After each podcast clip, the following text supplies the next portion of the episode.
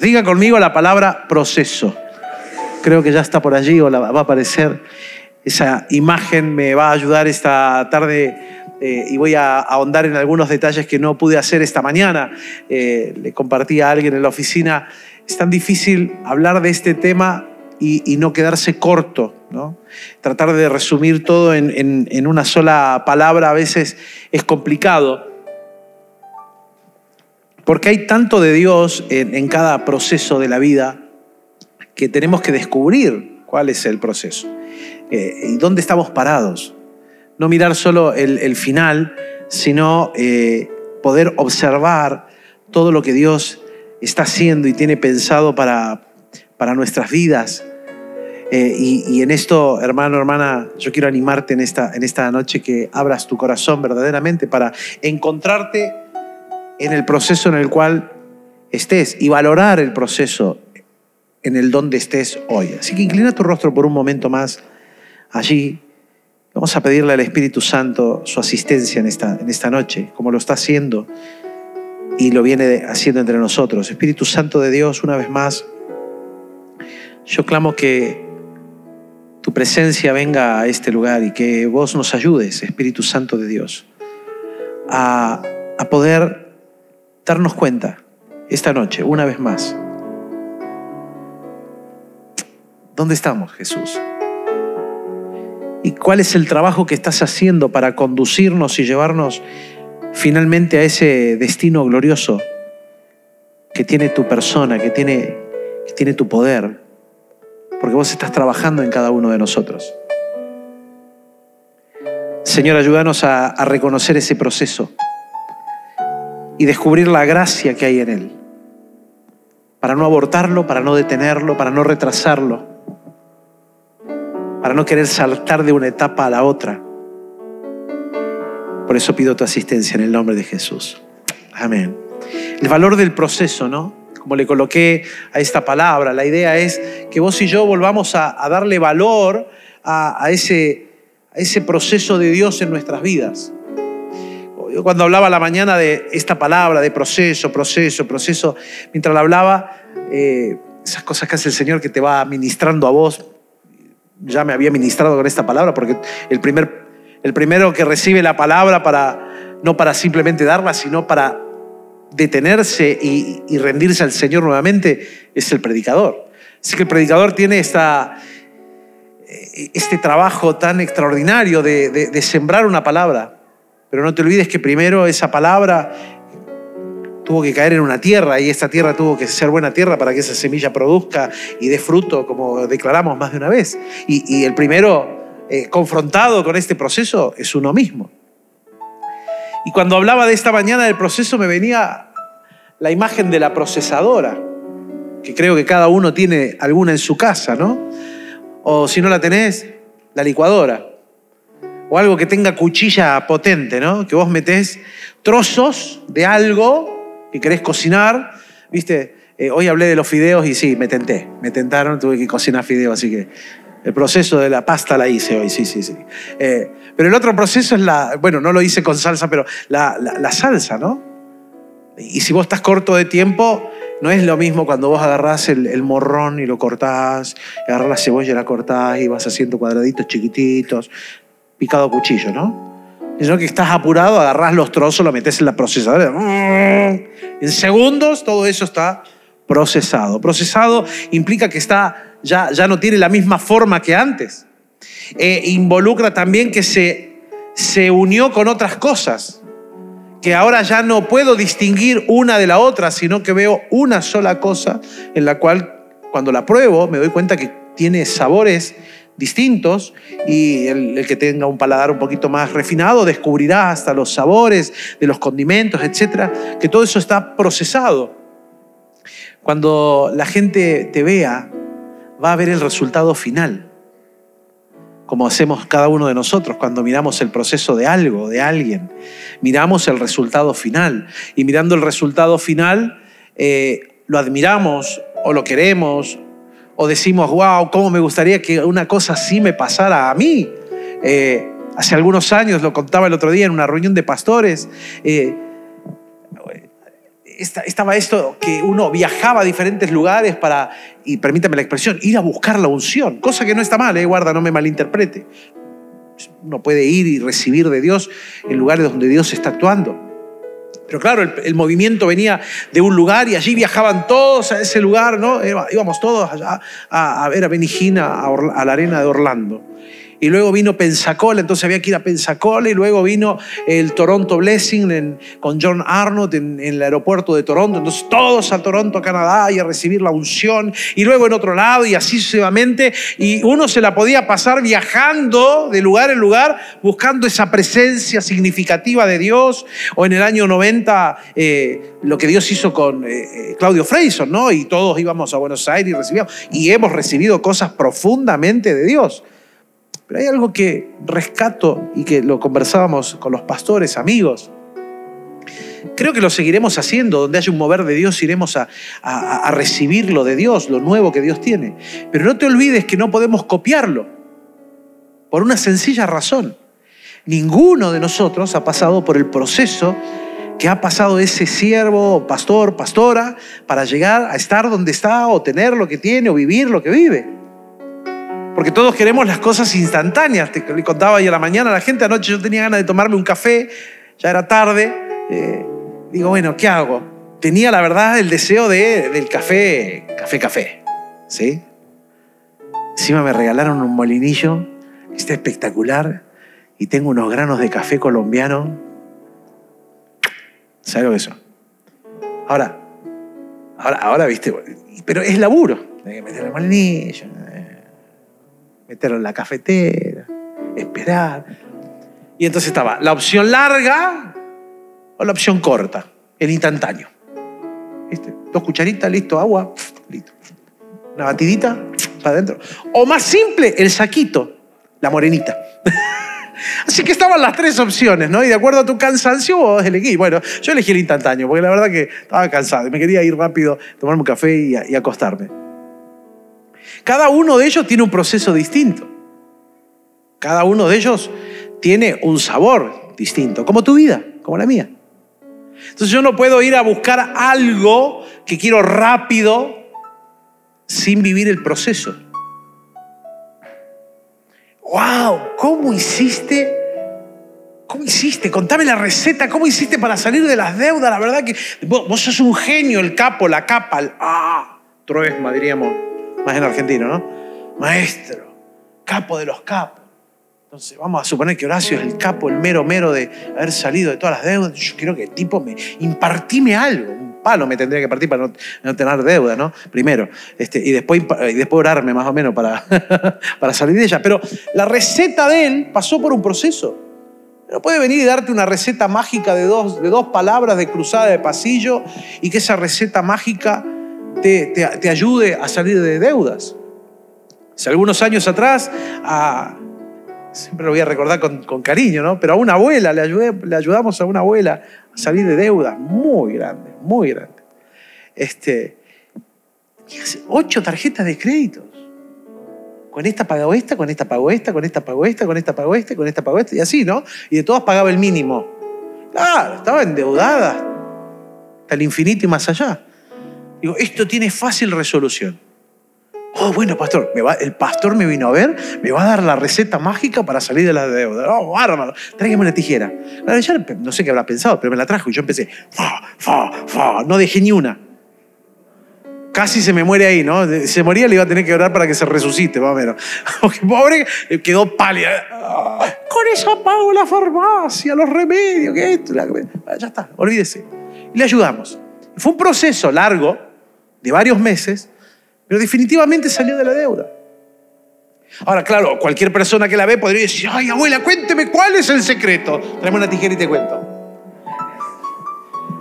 Pero nadie quiere pasar por el proceso de la tijera.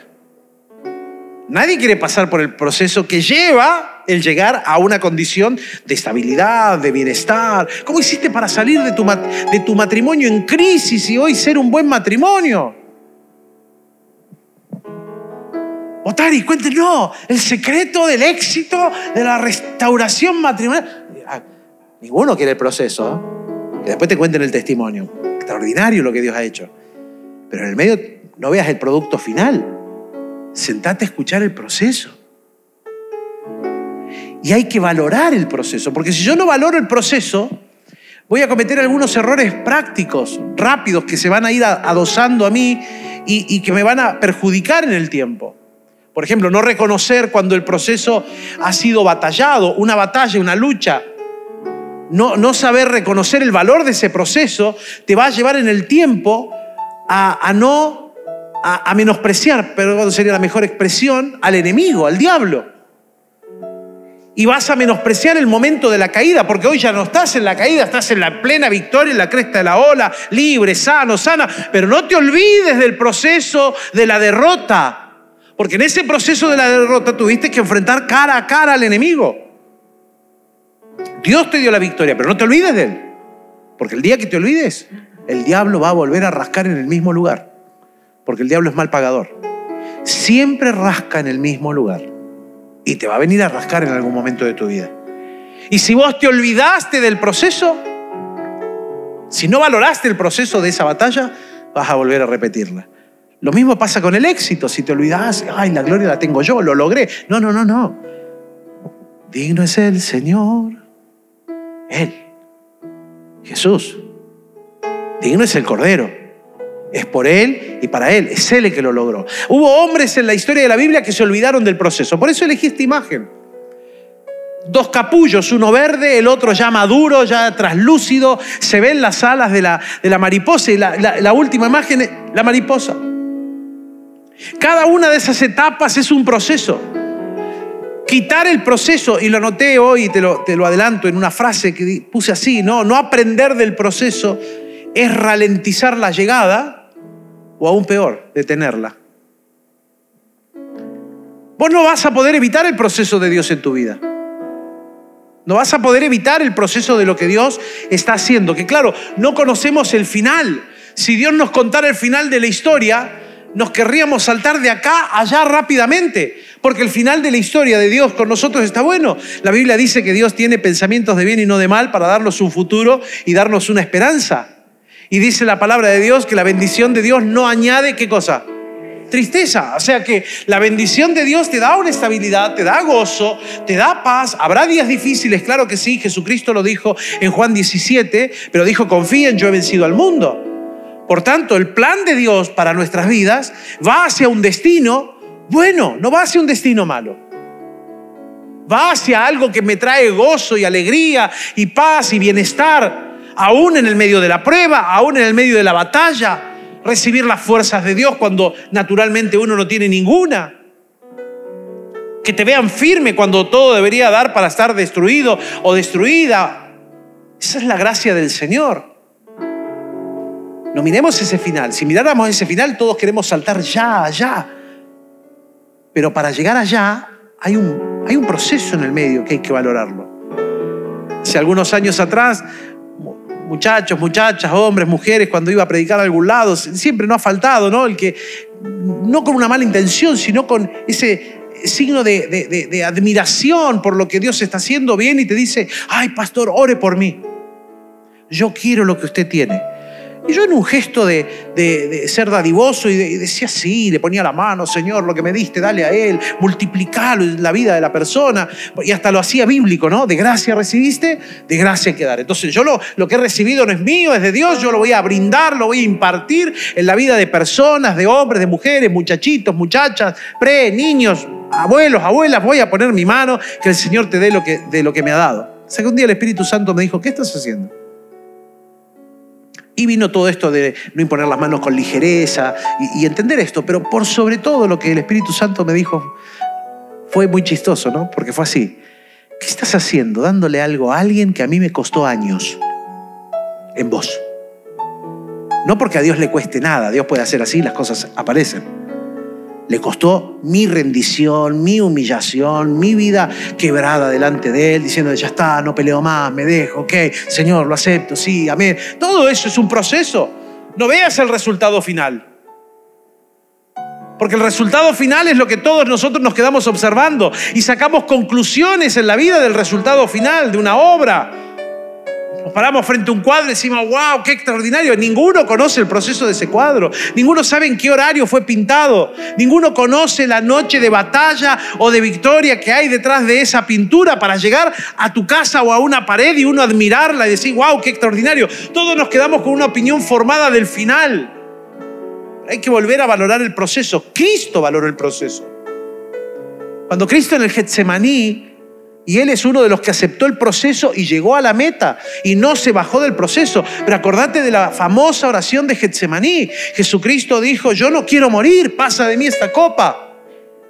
Y se vuelve a meter al proceso de Dios, que a él no le agradaba, pero se mete al proceso del Padre y dice, mas no se haga mi voluntad, sino la tuya. Acepta el proceso.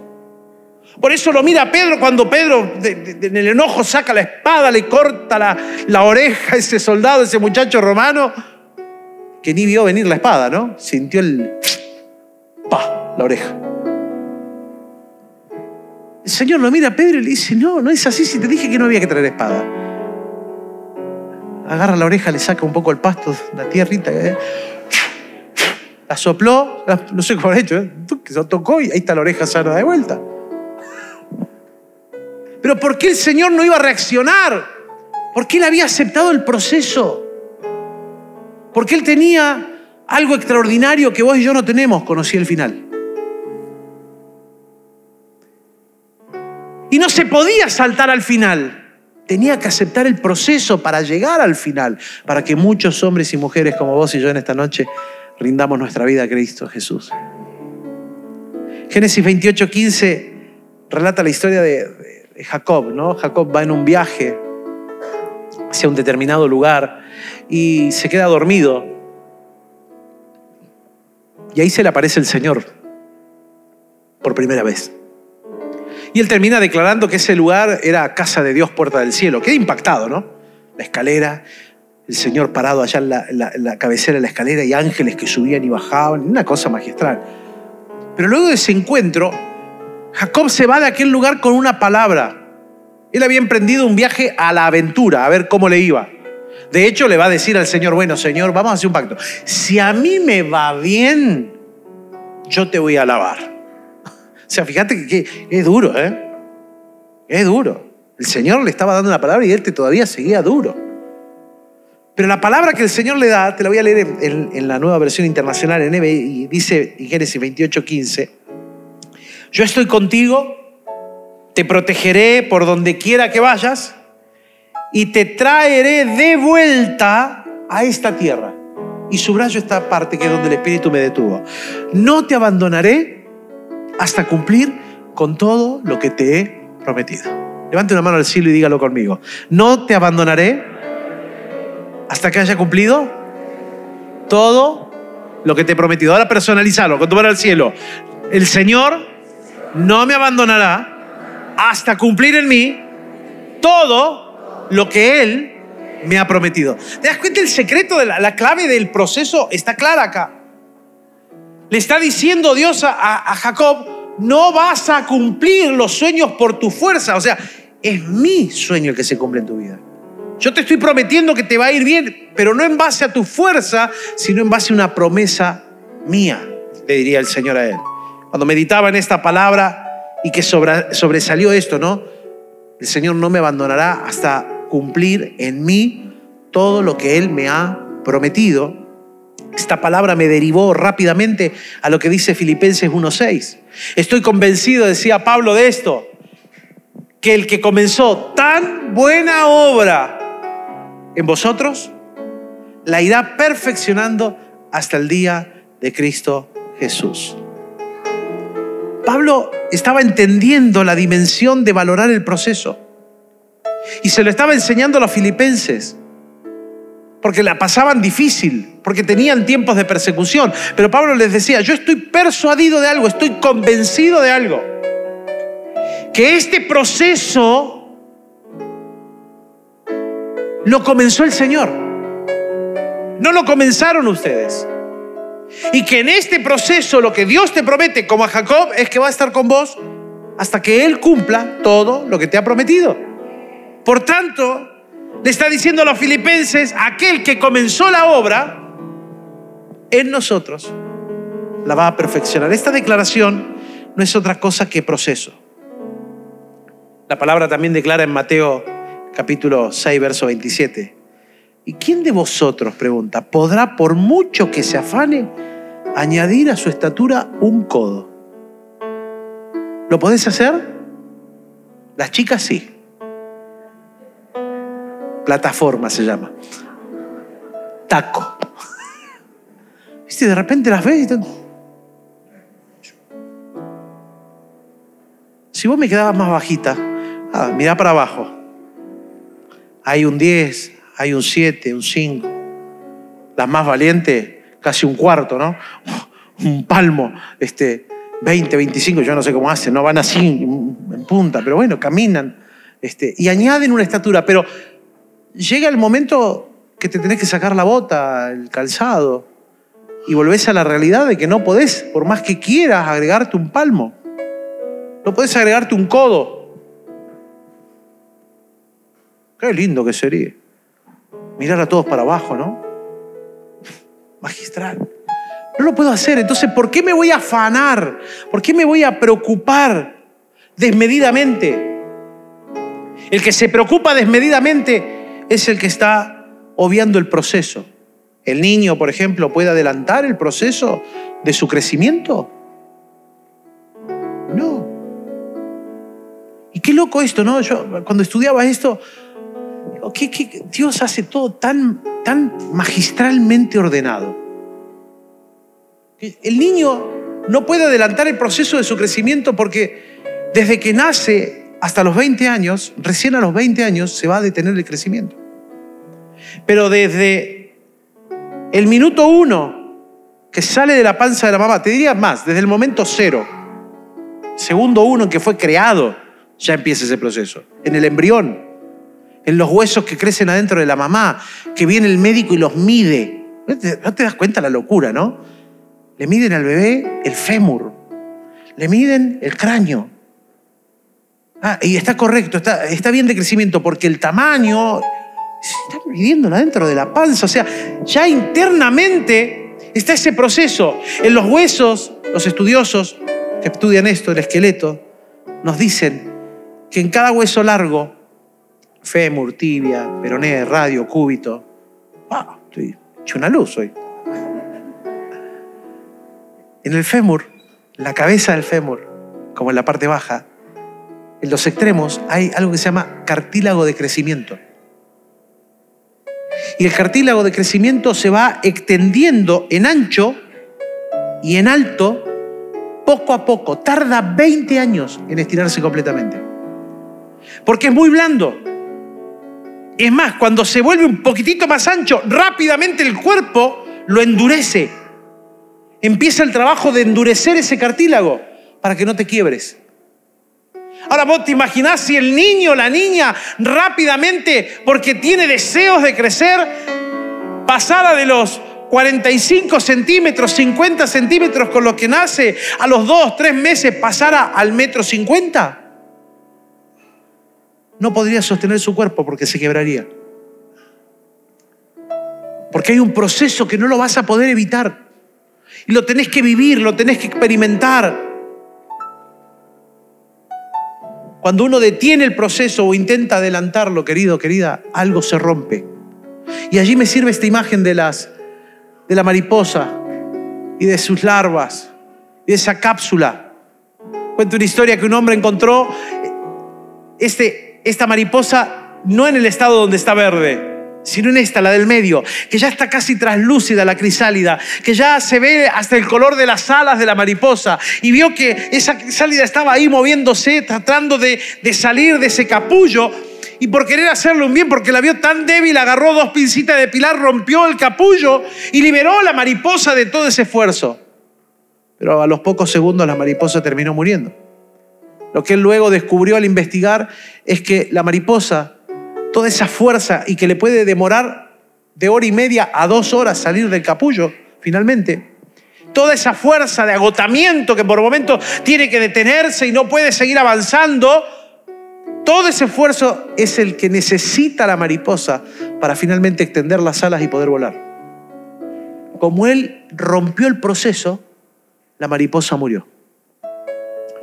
Cuando vos y yo en nuestra vida adelantamos un proceso, o al revés, lo ralentizamos, o al revés, lo detenemos, algo se rompe. Sansón tenía que vivir un proceso, el de convertirse en juez de una nación. Y para convertirse en ese, finalmente en ese juez que Dios había pensado, había un proceso que él tenía que vivir, que era el del voto nazareo. No tomar cosas fermentadas, ni vino, ni sidra, ni nada por el estilo. No tocar cosa muerta. Casarse con una mujer judía. Y a él le encantaban las filisteas. Y no dejó una con cabeza, ¿no? Porque era muy mujeriego. Y fue el precursor de la Mona Jiménez, se ve, porque se tomó todo el vino.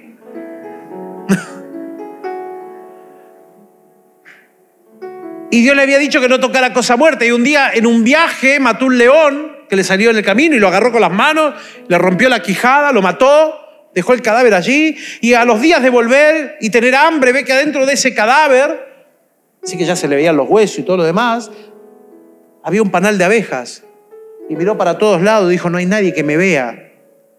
Yo sé que no puedo tocar cosa muerta, pero no hay nadie que me vea. Y metió la mano y tocó el cadáver y sacó la miel y la comió.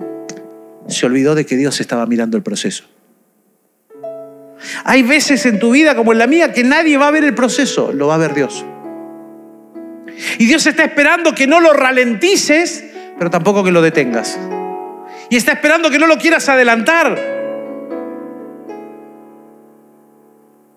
Es necesario procesos en nuestra vida para poder luego ministrar gente que de otra forma no podríamos ministrar. Te quiero decir eso esta noche. El proceso que vos vivís en tu vida, si lo lográs pasar de acuerdo al proceso de Dios en vos, a ese trabajo que Dios le dijo a Jacob, no te voy a dejar, voy a estar con vos hasta que cumpla en tu vida lo que te he prometido si vos entendés que Dios es el que está metido en este proceso para llevarte, como en esa imagen, finalmente a la mariposa que vuela y que todos admiran, tenés que pasar por el proceso del capullo. No lo podés saltar, no lo podés evitar. Yo no lo he podido evitar. Hay que vivirlo. Pero si lo lográs pasar, tu proceso será de bendición para muchos que están alrededor mirando. Pero por eso no lo podés adelantar. Porque el día que lo adelantás, algo se muere. Cuando uno rompe un proceso o detiene un proceso, algo muere.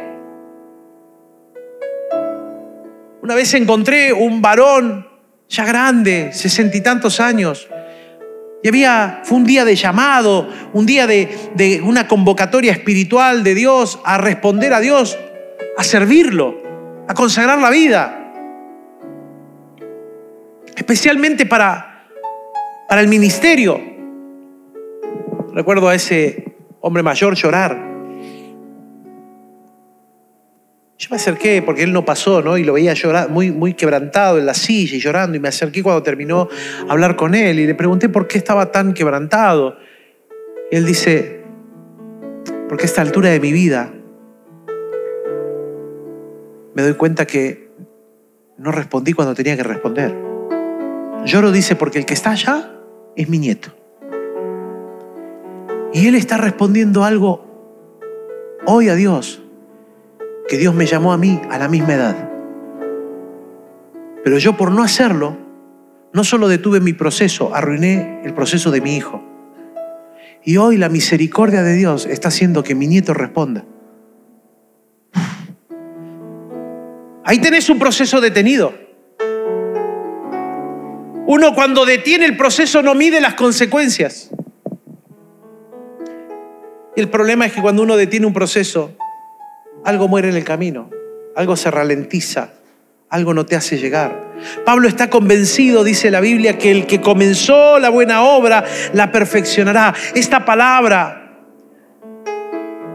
perfeccionará, que está en tiempo futuro, es la palabra epiteleo en griego, que está conformada por dos raíces, Epi que significa arriba, intensivo, y teleo, acabar. Por tanto, lo que nos lleva al sentido de un trabajo que se inicia y cuya conclusión se está llevando a cabo muy intensamente. Pablo le está diciendo a estos varones y estas mujeres de, de aquella región, dice, yo estoy convencido de que, que comenzó la buena obra en ustedes, en cada uno de ustedes, la perfeccionará. O sea, está arriba intensivamente trabajando para concluir algo en vos, como algo en mí. Ahí podés entender por qué Dios le dijo a Jacob, voy a estar con vos hasta que cumpla todo lo que te he prometido. Porque Dios iba a estar trabajando sobre Jacob intensamente, intensamente. Unos años o un tiempo después aquella recibir aquella promesa, Jacob pelea con el ángel del Señor, con Jesús. Una cristofanía. Y Dios deja que se pelee con él. Y cuando está llegando la mañana, el ángel del Señor, Cristo mismo, el capitán de los ejércitos celestes, como se pronuncia, le dice, soltame, me tengo que ir. Y él se abraza a la pierna y le dice, no te suelto hasta que me bendigas. Y lo primero que hace Dios en ese momento, le rompe la cadera y lo deja rengo para siempre. Ya no vas a caminar igual. ¿Querés que te bendiga? Ok, no podés caminar igual. Así que antes que recibas la bendición final, te voy a romper la cadera. Y luego que le rompió la cadera, le dice, ¿cómo te llamas? Decime tu nombre. Y por primera vez, Jacob dice su nombre. Jacob, que significa usurpador. Acordate que a su papá él lo engañó y cuatro veces le dijo que él era otro. Por primera vez dice su nombre, etcétera, ¿no? Dios le quiebra la cadera, lo toca. Yo me divertía esta semana porque Dios tiene tanto el control. Esta palabra Dios me la dio en la semana. Ayer, ayer fue sábado, antes ayer el viernes tuvimos una reunión de hombres magistral, pastor que predicó, este, este pedazo de la palabra la desarmó, la desarmó. Yo decía, ¿cómo es Dios, no? Todo va en línea. Digo, ¿será que Dios me está hablando de esto? Sería como muy absurdo decir, no, yo creo que va por otro lado, ¿no? es muy absurdo. Ahora, y ahí Dios le cambia el nombre y le dice, ahora te vas a llamar Israel. Para esa transformación fue necesario un proceso que lo lleva finalmente al cambio de su nombre. David el hombre conforme al corazón de Dios. Pecó. Y pecó groseramente. ¿Por qué? Porque la Biblia dice que en el tiempo de la guerra, donde todos los hombres estaban, ¿dónde? En la guerra. ¿A dónde estaba David? En el palacio. Y él era un hombre de guerra pero creyó que se podía saltar el proceso de la guerra, porque yo ya peleé tantas batallas, gané tantas batallas, que ya no es necesario que yo vaya a la guerra. Me puedo quedar en el palacio. Y detuvo el proceso y estuvo a punto de arruinarlo. Estuvo a segundos de arruinar el plan final que Dios tenía sobre su vida, porque en el momento de la guerra, de en vez de estar con los hombres de guerra como todos en el campo de batalla, él estaba durmiendo la siesta. Porque dice la Biblia que a la tarde se levantó de la siesta, salió a pasear por el palacio y vio lo que no tenía que ver. Y pecó. Por no estar donde tenía que estar. Todos sus hombres estaban en el campo de batalla y el tipo estaba durmiendo la siesta. Todos los hombres de guerra estaban en la guerra. ¿Cuál fue la detención, el detenimiento en ese proceso. Creer que porque yo ya peleé tantas batallas no es necesario que yo vaya a pelear otra. Y detuvo su proceso. Y casi, casi le cuesta mucho más de lo que le costó luego de ese, de ese tremendo lío que armó. Porque armó un lío terrible. Terrible. Cada uno de los discípulos tuvo que pasar por un proceso. Pedro no sabía que iba a convertirse en el, en, en uno de los pilares, pastores, pilares de la iglesia que nacía. Era un fanfarrón que más o menos cuando veía que metía una bien, se agrandaba. ¿Y ustedes quién dice que soy yo? Vos sos el Cristo, el Hijo del Dios viviente. Bien, Pedro.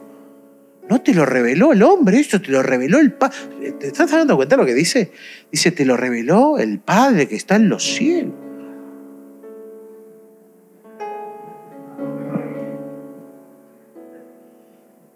Oh, soy tan capo que a mí me revela el cielo quién es Cristo. No, Señor, no vayas a morir, ¿eh? Apártate de mí, Satanás.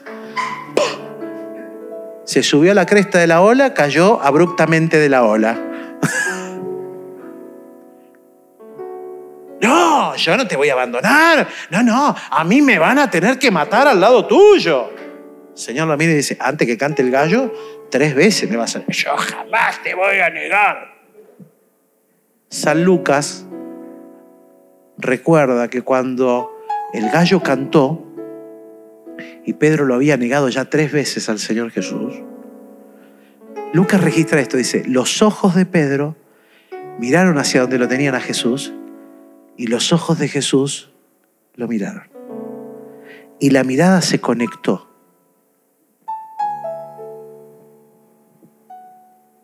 Él constantemente quería acelerar el proceso y constantemente se equivocaba. Porque no puedo adelantar lo que no puedo adelantar. No te quieras estirar antes de tiempo. No te quieras anchura o altura antes de tiempo porque si el cartílago de crecimiento es cartílago, ¿querés tocar cartílago en tu cuerpo? Tocate la oreja, mira. Tócala así. ¿Viste qué blandita que es? Cartílago. Tocate el morrón un cachito acá. Este es cartílago también. Viste que blandito, ¿no? Si le pegas muy fuerte se quiebra. Hay que venir y acomodar. Y se quiebra fácil porque es blando. Porque no tiene la fortaleza de un hueso. Como las piernas, ¿no? Otari sabe, ¿no? El pastor sabe de la patada que me mete Otari en la cancha. Señor de la gloria. No, no, este no la tiene en cartílago, dura como una piedra tiene la hueso. Este, ahora, pero el hueso aguanta, porque tiene resistencia. Pero el cartílago es blando, se quiebra. Si no, mira los Rackbers. Tienen todas las orejas operadas. Porque de tantos golpes el cartílago se rompe. Se le cae la oreja. Así que a los que les gusta jugar al rugby, preparen la cirugía, ¿no? Son cosas, gajes del oficio, dirá el que va por ese proceso. No podés evitar. Ahora, Dios le dice a Jacob, no te abandonaré hasta cumplir todo lo que te he prometido. Termino. Dios está en el proceso. Tenés que descubrirlo y tenés que valorar tu proceso. Yo no sé cómo llegaste hoy a la casa del Señor, si es el peor de los días o el mejor de los días. La verdad que no lo sé. No sé cómo está internamente tu corazón. No sé dónde estás parado en la historia de tu vida. Dios sí. Y en parte de ese proceso es que estés esta noche acá, escuchando lo que estás escuchando. Porque aunque mi padre y mi madre me dejaren, declara la Biblia. Con todo, o sea, con todo eso y toda la historia, Dios no me dejará. Dios me toma en sus manos, me tiene en cuenta, porque me ama, porque quiere algo de mí. Si Dios apareció en la historia de tu vida en algún momento y golpeó la puerta y lo escuchaste, ahí empezó tu proceso y no sé dónde te detuviste o ralentizaste el camino. ¡Ey! Dios no te soltó de la mano, ¿eh?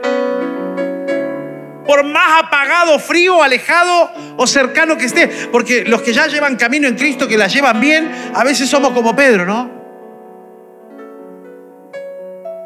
O como David, que cree que no tiene que ir a pelear batallas. No. Hasta que Él perfeccione la obra en Cristo Jesús, todos estamos en el proceso. Y yo debo valorar mi proceso, porque si yo me quedo mirando el final, no voy a honrar lo que me está llevando hasta este final de hoy, por lo menos. Mañana será otro día. Pero a este final de hoy, algo me trajo hasta acá. Algo me tiene hasta acá.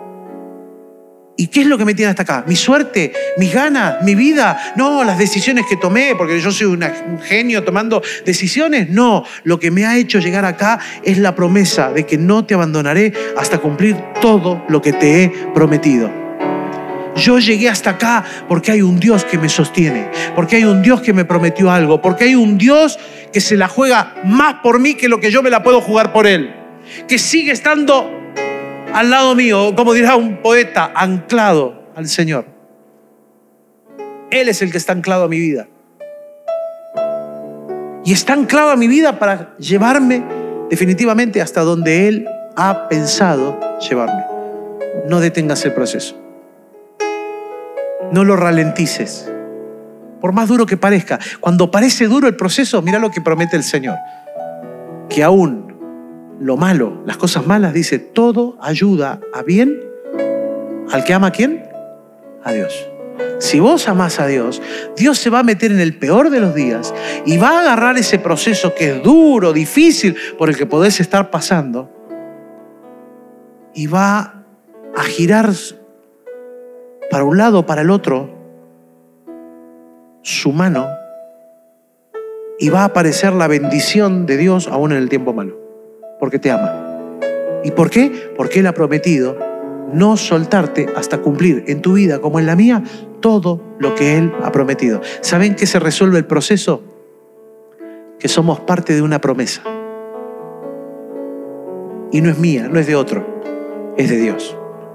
Él estará conmigo hasta que haya cumplido todo lo que me ha prometido.